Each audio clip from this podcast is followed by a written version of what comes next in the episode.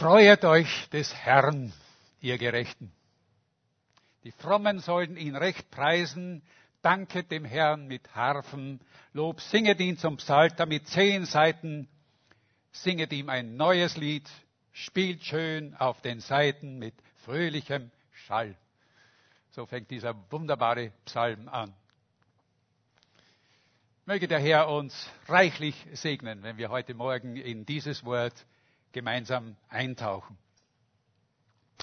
Der amerikanische Pastor und Autor von Büchern, Max Lucado, der vergleicht in einem seiner Bücher Menschen, die in einem Flugzeug sitzen, mit Menschen im Gottesdienst.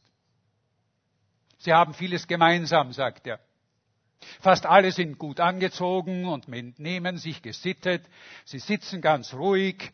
Am Anfang des Fluges sind sie vielleicht etwas aufgeregt, aber wenn der Flug dann so einige Zeit im Gange ist, dann sind sie mit ihren eigenen Gedanken manchmal beschäftigt. Sie schauen beim Fenster hinaus. Für die meisten ist so der Maßstab eines guten Fluges Hauptsache, alles geht gut, das Flugzeug hat einen Flugkapitän, der das Flugzeug lenkt, das wissen Sie.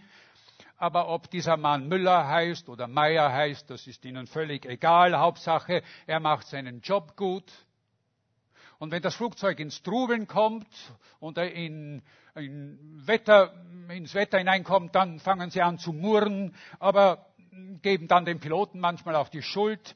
Aber im Allgemeinen sind sie recht zufrieden mit allem, wie es läuft. Nur ein kleiner Bub, sagt er, nur ein kleiner Bub, acht Jahre alt, der war damit nicht zufrieden. Er sehnte sich nach etwas mehr. Er rutschte zappelig auf seinen Sitz herum, Sitz, saß neben seinen Eltern und er fragte ganz aufgeregt, wann werde ich den Flugkapitän endlich sehen?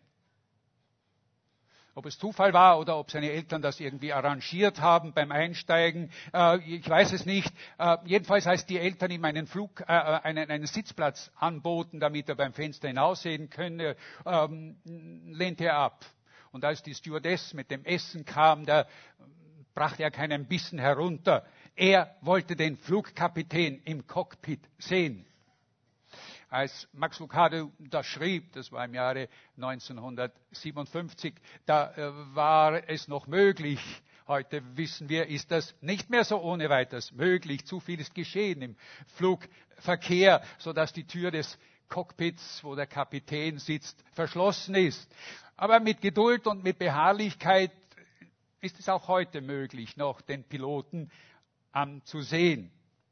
Aber wie auch immer in der Geschichte, Irgendwann dann kurz nach dem Start des Flugzeuges kam eine Stimme über den Lautsprecher, äh, die Stimme des Kapitäns, die sagte, ist da ein junger Mann, der mich sehen möchte?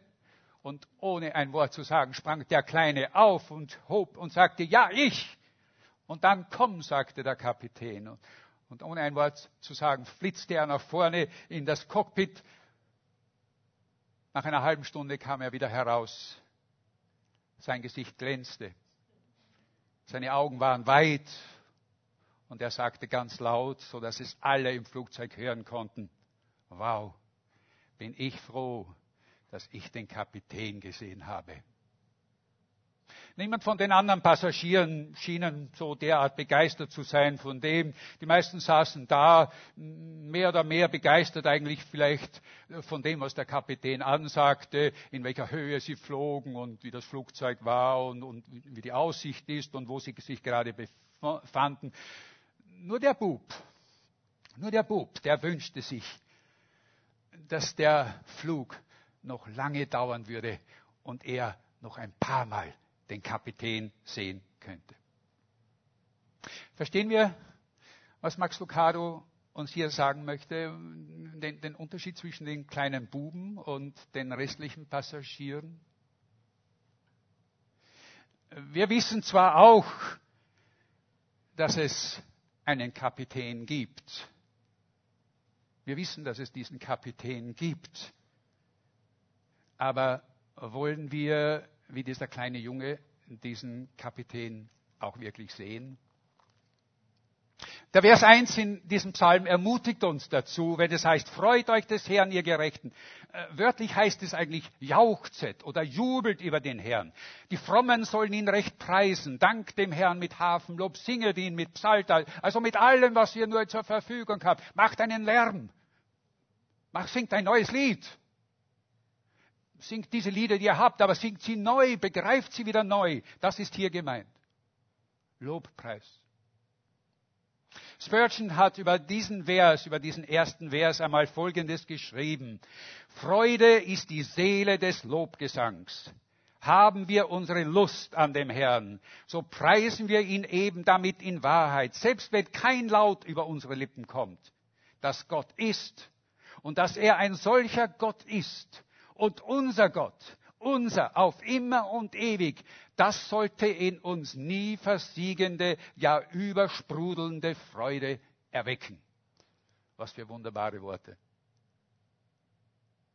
Und die Frage ist, begnügen wir uns damit, diesen Kapitän von der Ferne zu sehen, zu wissen, dass er zwar da ist im Cockpit, aber die Tür ist verschlossen, das stört uns weniger.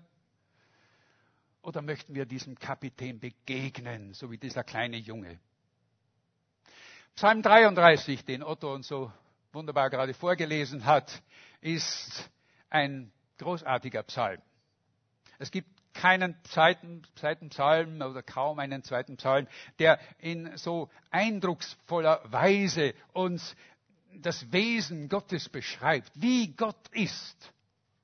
Und wenn wir diesen ganzen Psalm durchgehen, dann können wir so drei Verse eigentlich herausholen, die, die eigentlich so den Inhalt der verschiedenen Gruppen an Versen, die drinnen sind im Psalm, zusammenfassen. Da ist zunächst einmal der Vers 4. Vers 4, alle diese oder zwei von diesen drei Versen beginnen nämlich mit diesem Wörtchen denn.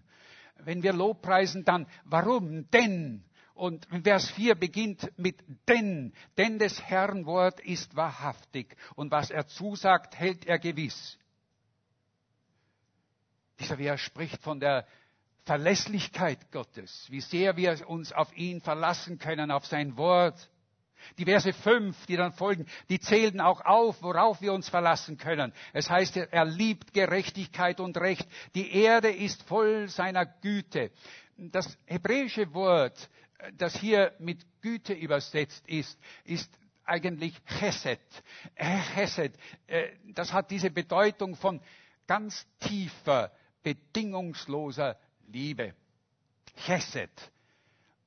Äh, Luther hat es mit Güte übersetzt. In manchen anderen Übersetzungen ist von Gnade oder Barmherzigkeit die Rede, aber nichts eigentlich trifft so wirklich diesen Begriff Chesed, diese tiefe, unergründliche Liebe, die uns, die Gott sagt, dass seine Erde voll davon ist.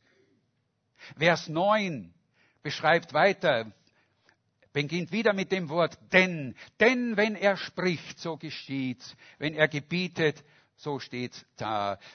Dieser Vers, der erinnert uns doch so an den Schöpfungsbericht, nicht wahr? An die ersten Verse in der Bibel, im ersten Buch Mose, wo es auch heißt, und Gott sprach, und es ward. Gott sprach, es werde Licht und es ward Licht. Ein wunderbares, ein wunderbarer Gedanke. Die Verse 6 und 7 sprechen von der Herrschaft Gottes über seine Schöpfung, was er gemacht hat.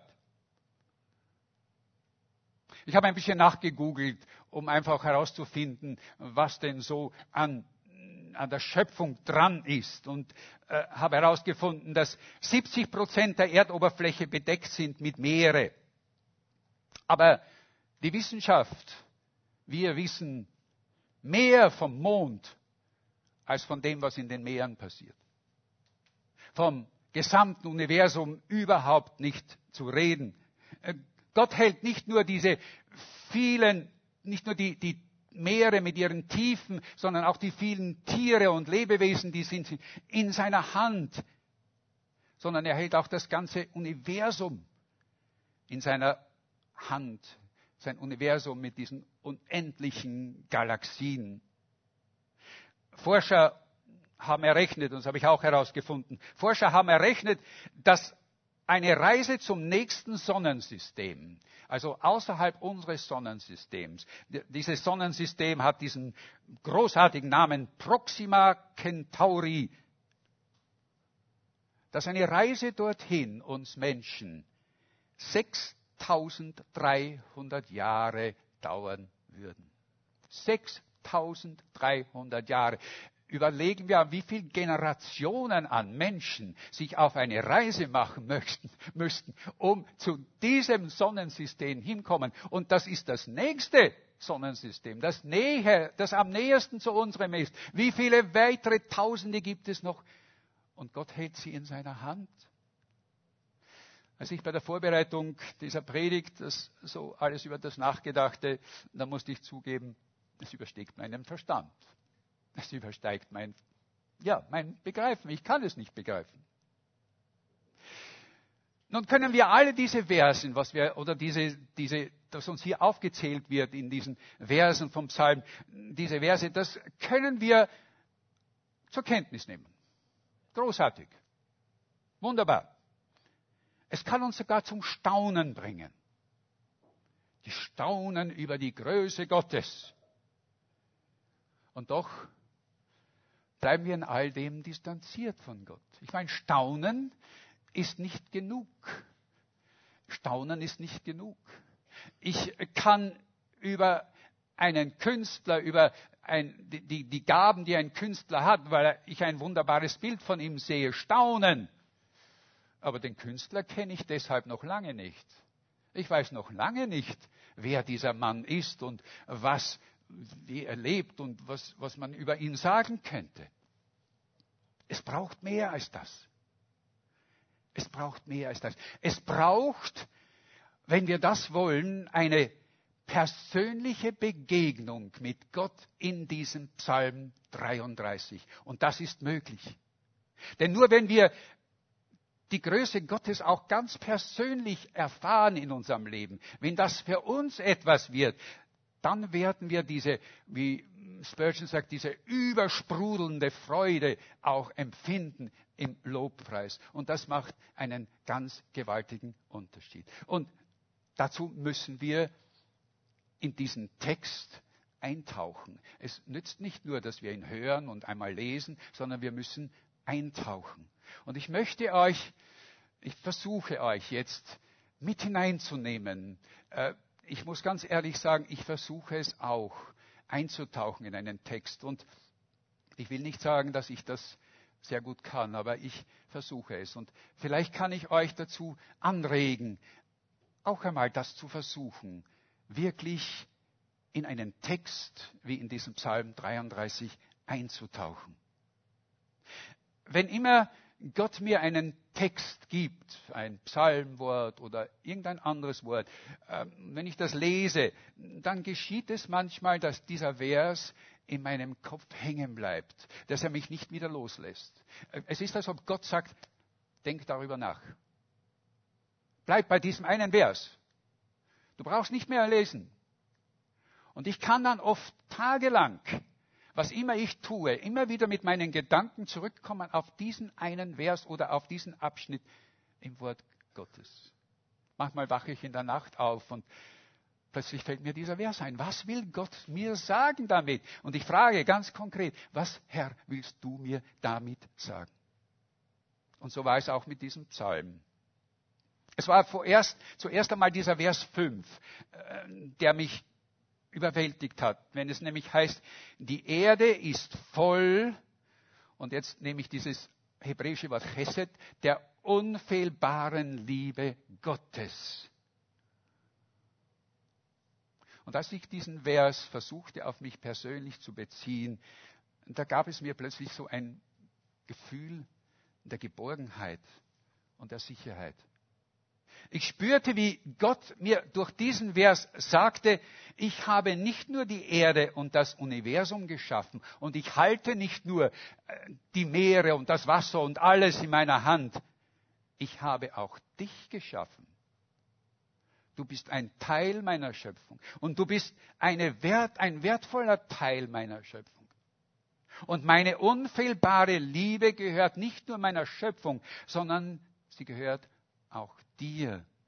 Du bist mir wichtig. Das war allein in diesem einen Vers drinnen für mich. Jesus zeigt uns, wie wichtig wir doch eigentlich in Gottes Augen sind. Wir vergessen das oft. Aber Jesus wollte uns das ganz deutlich machen. In Matthäus 10, Vers 29, da verzeigt, ver, ver, vergleicht er uns, äh, oder da nimmt er das Beispiel eines Sperlings, eines, eines, eines Spatzen, glaube ich, sagen wir dazu. Ne? Eines Spatzen, wenn es dort heißt, Zwei solche Spatzen, die kann man auf dem Markt um einen Groschen kaufen. Ich weiß nicht, wie viel ein Groschen war, aber es war sehr wenig. Also ein Sperling kostet einen halben Groschen. Selbst wenn es ein halber Cent wäre, ist das nichts. Und dennoch heißt es, nicht einer von diesen Vögeln fällt auf den Boden, ohne dass es euer Vater will. Und wenn schon keiner von diesen Vögeln auf den Boden fällt, ohne dass Gott Ja dazu sagt, um wie viel wertvoller bist du dann als ein Geschöpf Gottes? Ist uns das bewusst? Das war, was ich aus diesem Vers rausholte. Und dann sagt Jesus, sogar die Haare auf deinem Haupt habe ich gezählt, hat Gott gezählt. Wisst ihr, was das bedeutet? Äh, dass mir niemand die Haare ausreißen kann, ohne dass Gott es zulässt. Meine Frau hat mir gestern die Haare geschnitten. Sie hatte die Erlaubnis dazu. Aber versteht ihr, was es heißt? Es ist ein Schutz. Gott sagt nein, dir wird nichts geschehen, weil ich meine Hand auf dich halte. Als ich das so wirklich verinnerlichte, da hatte ich plötzlich ein Problem. Ein ganz gewaltiges Problem ein Problem mit Gott. Und ich werde euch sagen, was dieses Problem war. Im Frühjahr dieses Jahres erfuhren wir durch Briefe von einem ukrainischen Pastor, der diese Briefe wurden uns zugespielt über einen anderen Pastor, den wir sehr gut kennen, der Professor an dem College war, wo ich studiert habe und der uns die weitergegeben hat. Und in diesem Brief schreibt dieser Pastor, aus der Ukraine von furchtbaren Ereignissen, die sich in dieser Stadt, wo er ist, zum Teil also auch mit Leuten in seiner Gemeinde äh, abgespielt haben. Er berichtete davon, wie Geschwister, Frauen von russischen Soldaten gefoltert, vergewaltigt und sogar erschossen wurden. Und als ich das las, da fragte ich, Herr, wo warst du, als das passierte? Wenn du sagst, du hast die Haare auf dem Kopf eines jeden gezählt. Wo warst du bei diesen Geschwistern in dieser Gemeinde? Warum hast du das zugelassen? Im Juni dieses Jahres verursachten äh, die äh, äh, schwersten Monsunfälle, die es seit Jahren gegeben hat, in Bangladesch gewaltige Überschwemmungen. Viele Menschen kamen dabei ums Leben. Und ich glaube, an die drei Millionen Menschen verloren ihr Zuhause durch diese Überschwemmungen. Nur ein Monat später, am 12. Juli um 6.35 Uhr, erschütterte ein gewaltiges Erdbeben das ohnehin so arme Land Afghanistan und forderte weit mehr als 1000 Todesopfer. Und ich fragte Gott, und ich fragte Gott und sagte, wenn du in Vers 7, wenn es in Vers 7 heißt, dass du die Wasser des Meeres zusammenhältst, wie in einem Schlauch, warum hast du es zugelassen, dass in Bangladesch bei dem Hochwasser so viele Menschen ertrunken und über drei Millionen Menschen obdachlos geworden sind? Wenn du die Erde geschaffen hast und alles in deiner Hand hältst, warum erlaubtest du, dass ein Erdbeben dieses arme Land Afghanistan so erschüttert?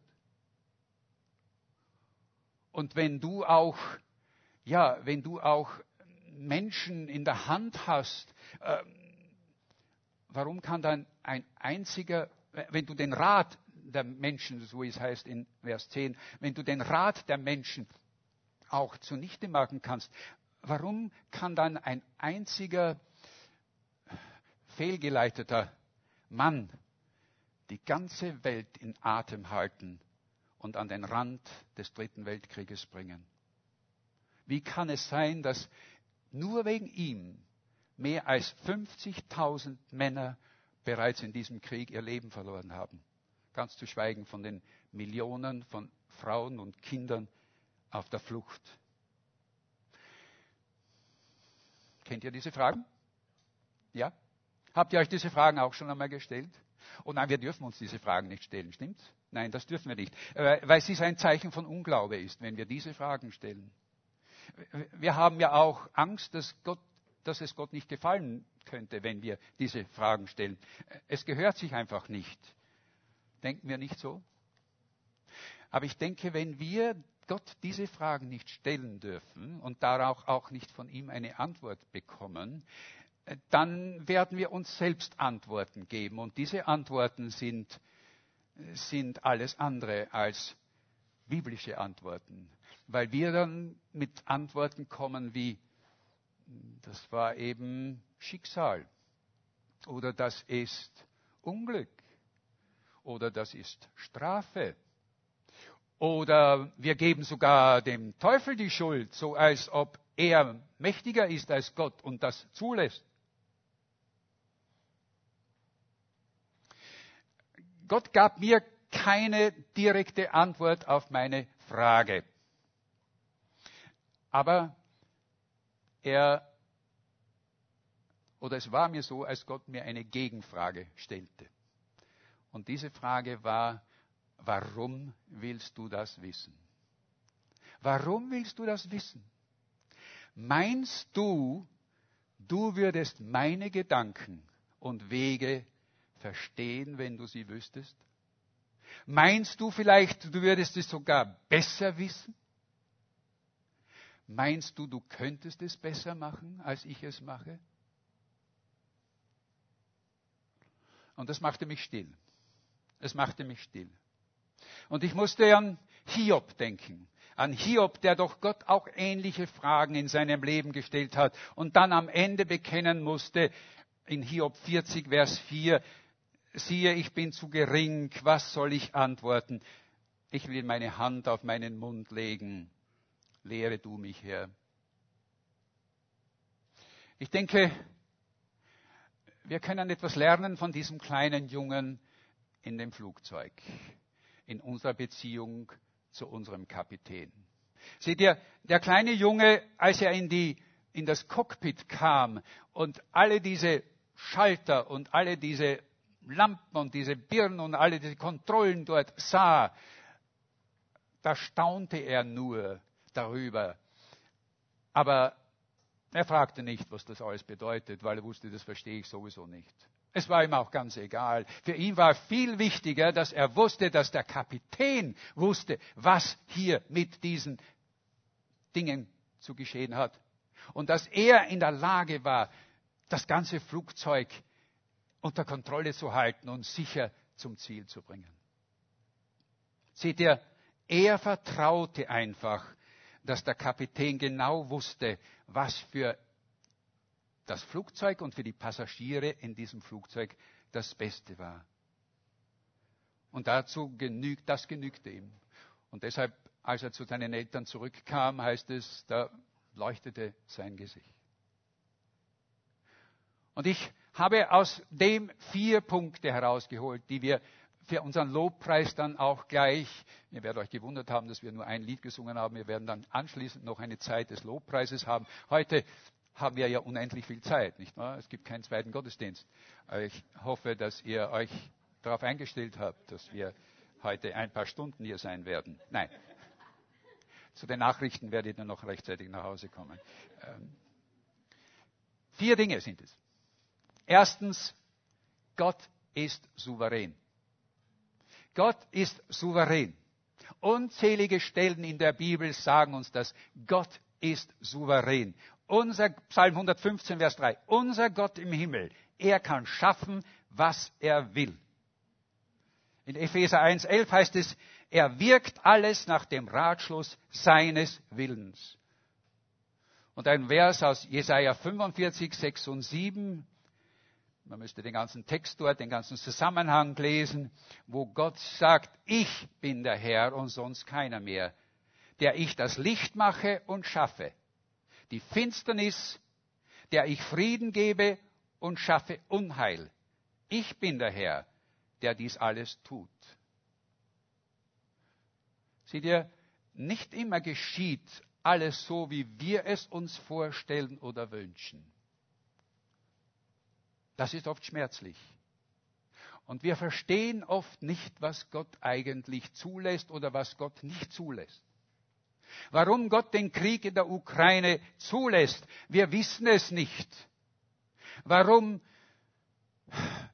und das, wenn ich das höre oder sehe, und ich kriege immer wieder die Zuschriften von den äh, Clowns, die in den, in den Krankenhäusern zu den Kindern kommen, wenn man diese Bilder sieht von den kleinen Kindern ohne Haare, weil sie Krebs haben, dann frage ich mich, Herr, warum? Warum müssen kleine Kinder diese Krankheit haben? Wenn das ein, ich will jetzt kein Alter sagen, weil könnte jemand sonst meinen, ja, er ist auch, gehört auch zu dieser Abschussliste. Aber äh, ich bin 75, wenn ich das habe, gut, ich habe mein Leben schon großteils hinter mir. Aber warum diese Kinder? Gott ist souverän. Geschwister, er alleine ist Gott, der bestimmt. Wir sind nichts. Und das ist so wichtig, dass wir das wissen. Seht ihr, im Lobpreis oder in unseren Gebeten, da geht es doch so oft nur um uns. Wir beten für uns, was Gott uns tun soll. Wir danken ihm für das, was er tut. Wir sagen ihm auch, was er tun sollte, weil wir es haben möchten. Aber in Wirklichkeit ist das nicht Lobpreis. Das ist nicht Lobpreis. Lobpreis ist zu sagen, Herr, du weißt es und du bist derjenige, der bestimmt. Und wir beugen uns vor deiner Größe. Und auch das, wenn Gott manchmal Dinge tut, die wir nicht verstehen, dann komme ich zum zweiten Punkt. Gott tut immer alles zum Besten. Gott tut immer alles zum Besten. Gott führt es, wie er möchte, und es wird letztlich immer zum Besten führen, auch wenn wir das nicht im Augenblick oder vielleicht über Jahre oder vielleicht sogar nicht in unserem Leben sehen. Aber am Ende ist es das Beste, was Gott tut. Vers 4 in unserem Abschnitt sagt es uns. Das heißt es, dass wir uns absolut und uneingeschränkt auf Gott und seine Zusagen verlassen können. Julie, meine Frau und ich haben das auf wunderbare Weise schon einmal erlebt, also öfter erlebt, aber eins war ein besonders markantes Erlebnis. 2012 war ich im Krankenhaus und ähm, wusste nicht, was geschehen würde. Ich dachte, meine Mandeln sind nicht in Ordnung und die werden äh, sie mir rausnehmen, aber das war nicht so. Es dauerte Tage und die Ärzte hüllten sich in Schweigen. Auf meine Frage gaben sie mir oft nur sehr vage Antworten, mit denen ich nichts antworten konnte und so. Und ich betete und sagte, Herr, die wissen es nicht. Aber du weißt es. Bitte sag mir, was los ist mit mir. Ich möchte es wissen. Und Gott sagte mir es auch nicht. Aber er gab mir eine Zusage. Er gab mir eine Zusage, aus Versen aus Psalm 71, die ich einfach aufschlug, weil er sagte, lies diesen Psalm. Und ich schlug ihn auf. Und aus diesen Versen, die ich dort las, spürte ich, wie Gott zu mir sprach, wie er zu mir sagte, Vers 71, äh, Vers 71, Vers 10, glaube ich, ist es. Du hast jetzt große Angst, heißt es dort. Aber ich mache dich wieder lebendig und ich hole dich wieder heraus aus den Tiefen der Erde. Lest es nach im Psalm 71. Und dann in Vers 18 in Psalm 71 steht dieser Vers, du wirst meine Macht verkünden, deinen Kindeskindern und meine Kraft allen, die noch kommen. Eine Verheißung, die Gott mir damals gab, ohne dass ich wusste, was mit mir los war. Und als die Ärzte mir dann am nächsten Tag die wahre Diagnose sagten, und sie war, sie war schlimm. Und ich es meiner Frau am Telefon sagte und sagte, es kann sein, dass du bald Witwe bist. Da betete sie auch und Und der Herr gab ihr diesen Vers aus Psalm 33, diesen Vers 4.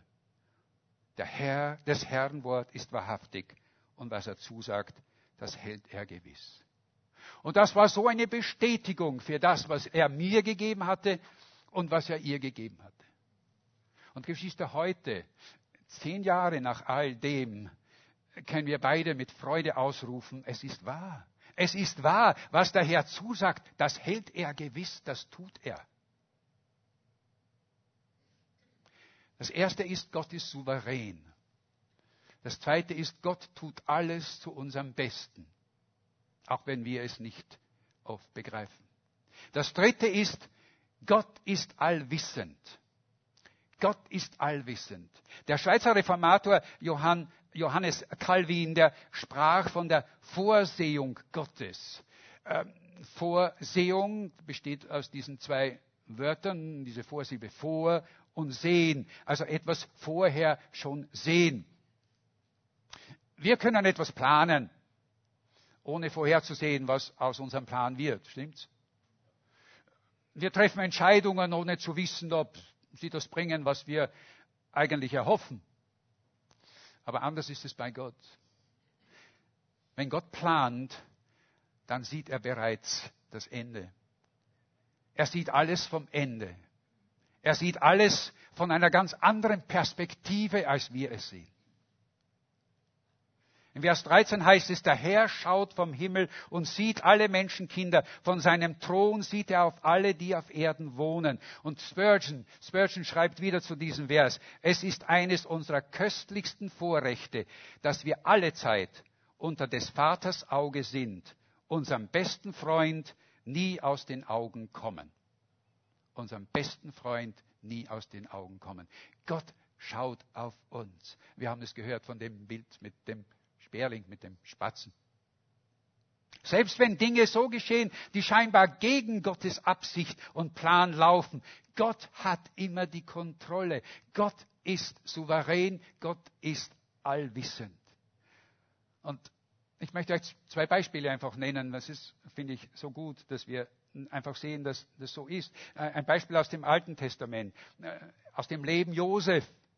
Josef, dieser, dieser Sohn des Jakob, äh, der von seinen anderen Brüdern so ähm, beneidet wurde und gehasst wurde, dass sie ihn furchtbar behandelten, böse behandelten. Sie verkauften ihn als Sklave nach Ägypten und dort machte er Schlimmes mit. Er kam dort ins Gefängnis ungerechterweise, ohne dass er etwas angestellt hatte. Und doch zum Ende wurde er zum Mundschenk und dann zum Vize-Pharao oder Vizepräsidenten von Ägypten ernannt. Und als er wieder mit seinen Brüdern zusammenkam, nach Jahren, und sie ihn zuerst nicht erkannten, wir müssen diese Geschichte nachlesen in 1. Mose. Es sind acht oder neun Kapitel, wo uns darüber über Josef berichtet. Als er wieder mit ihnen zusammenkam und sie erwarteten, dass er jetzt so seine ganze, seine ganze Wut, äh, seine ganze Rache auf sie auslassen würde. Und da sagte Josef folgende wunderbaren Worte. Ihr gedachtet es böse mit mir zu machen, aber Gott gedachte es gut zu machen um zu tun, was jetzt am Tage ist, nämlich am Leben zu erhalten, ein großes Volk. Und wenn wir die Geschichte lesen, dann wissen wir, welche Bedeutung es gehabt hat, dass Josef dort in Ägypten war. Denn die Hungersnot zurück bei ihnen in Kanaan war so gewaltig, dass sie alle dorthin kommen mussten. Gott hatte in seinem wunderbaren Plan das bereits alles vorherbestimmt. Ein zweites Beispiel aus dem Neuen Testament. Und vielleicht ist es das wunderbarste Beispiel überhaupt, das es gibt. Der beste Beweis von Gottes wunderbaren Plan ist nämlich Jesus selbst. Jesus, der Sohn Gottes, der Mensch wurde, zu uns auf die Erde kam und hier sein Leben lassen wollte, um nämlich uns gerecht zu machen, um nämlich unsere Strafe auf sich zu nehmen, um die Tür aufzumachen, damit wir den Kapitän wieder sehen können. Ja, es waren Leute da drin äh, verwickelt bei dieser ganzen Geschichte. Äh, da war Herodes, da war Pilatus, da war Judas, der ihn verriet. Und sie alle hatten ihren Anteil daran, dass Jesus dann gekreuzigt und hingerichtet wurde. Aber sie waren es nicht. Sie waren es nicht, die ihm das Leben nahmen. Sie waren es nicht, die es bewirkten. Äh, Jesus gab es freiwillig. Er sagte selbst, ich gebe es freiwillig. Ich könnte von meinem Vater Legionen von Engeln erbitten und sie würden mich befreien, aber ich gebe es freiwillig, mein Leben. Es waren auch nicht die hohen Priester und die Römer, die genau den Zeitpunkt bestimmten, wann die Kreuzung stattfinden sollte, sondern es war Gottes Plan. Es war in Gottes ewigen Plan so festgelegt.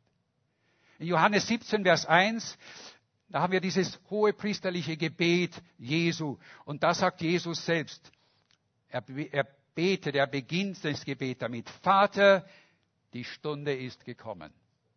Er wusste, dass diese Stunde von Gott, von Anfang der Schöpfung bis in die Ewigkeit festgelegt wurde.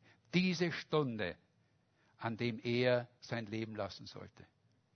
Die Stunde ist gekommen, verherrliche deinen Sohn, damit der Sohn dich verherrlicht. Es war Gottes Plan von Anfang der Schöpfung an, durch den Tod seines Sohnes uns alle zu retten. Und das sagt auch Psalm 33 bereits voraus. In Vers 18 heißt es, siehe, des Herrn Auge achtet auf alle, die ihn fürchten, die auf seine Güte hoffen, dass er sie errette vom Tode und sie am Leben erhalte. Es ist zwar dann der kleine Nachsatz in der Hungersnot, aber äh, bleiben wir mal bei diesen Versen, dass er sie errette vom Tode und sie am Leben erhalte. Gott ist der Einzige, der uns vor dem Tod retten und bewahren kann. Ihr werdet sagen, na ja, aber sterben müssen wir trotzdem alle. Oh ja. Aber der Tod ist nicht das Ende, denn er sagt her, er rettet vom Tode, um sie am Leben zu erhalten. Denn der Tod ist ja für den, der Gott, der, der, der, der Jesu an Jesu Vergebung annimmt, ist der Tod ja nichts anderes als diese Tür zu einem völlig neuen Leben, zum ewigen Leben. Der Tod ist nicht das Letzte, sondern er ist nur das Tor zu einem ewigen Leben. Ich komme zum Schluss. Wir haben begonnen mit diesem wunderbaren Vers, Freuet euch des Herrn, ihr Gerechten, die Frommen sollen ihn recht preisen. Danket dem Herrn mit Harfenlob, singet ihm mit Psalter, singet ihm ein neues Lied, spielt schön auf den Seiten mit fröhlichem Schall. Und die Frage ist, welche Gründe haben wir, um Gott zu loben und zu preisen? Welche Gründe zur Freude haben wir? Haben wir heute Gründe zur Freude gefunden, wenn wir eintauchen in diesen Vers? Was an Gott drängt uns, ihn anzubeten und ihm im Lobpreis, ja, ihn zu loben und zu preisen? Was drängt uns dazu? Ist es nur, weil wir ja, wissen, dass er allmächtig ist und das, oder haben wir es persönlich schon erlebt auch? Ich komme zum Schluss mit dem Wort des evangelischen Bischofs von Baden-Württemberg, Theo Sorg, der einmal geschrieben hat, Anbetung ist die gläubige Hinwendung zu Gott, dem Schöpfer und Vater, um ihn zu loben und zu preisen. Nicht für das, was er tut, achtet darauf, nicht für das, was er tut. Das ist nicht Lobpreis. Nicht, was er tut, das ist Dank. Wir können Gott danken für das, was er an uns tut. Aber wir stehen nicht unbedingt, wir sind nicht der Mittelpunkt. Gott steht im Mittelpunkt unseres Lobpreises. Nein, nicht für das, was er tut, sondern das, was er ist. Für das, was er ist. Und Theosorg sagt weiter, in der Anbetung erkennen wir Gott an als den Herrn über alles, über mein kleines Leben ebenso wie über die große Welt, über die Natur und die Geschichte. Wer anbetend vor Gott steht, wird losgelöst von seinen kleinen Gedanken und ich setze hinzu, von den kleinen Wünschen und den kleinen Erwartungen, die wir an Gott haben. Wir werden losgelöst von seinen, von seinen kleinen Gedanken, von unseren kleinen Gedanken und zugleich hineingenommen in den unermesslichen weiten Horizont der Größe und Herrlichkeit Gottes. Amen.